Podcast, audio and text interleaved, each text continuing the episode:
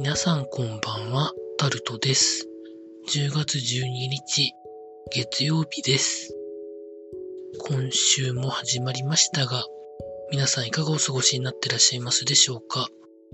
今日も時事ネタからこれはと思うものを話していきたいんですけれども、洪水のハザードマップが公表されている自治体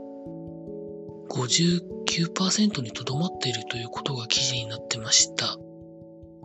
これはもう個人でちゃんと自治体に対して作ってるか作ってないかをちゃんと調べて聞いてみて、まだだったらこれ早く作ってくれるように要望することがいいと思います。あとはですね、GoTo トラベルのお話で割引率とか割引の金額がなんか一時的に下がっているということが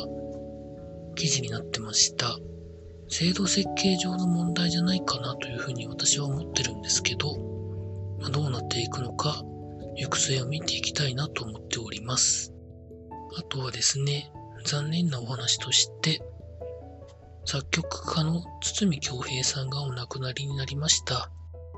たくさんのヒット曲を書かれた方なんですけど、私もこの人が書いた曲で結構楽しませていただいたところがあるので、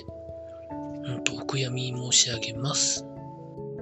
まあ、今日はそんなところでしょうか。まあ、いろんなニュースはまああったんですけど、興味が湧いたのはこれだけでございました。台風が温帯低気圧じゃなかった熱帯低気圧に変わったやつが今週末に向けて日本に影響があるらしいので、まあ天気も気にしながら今週労働頑張りたいと思います。以上タルトでございました。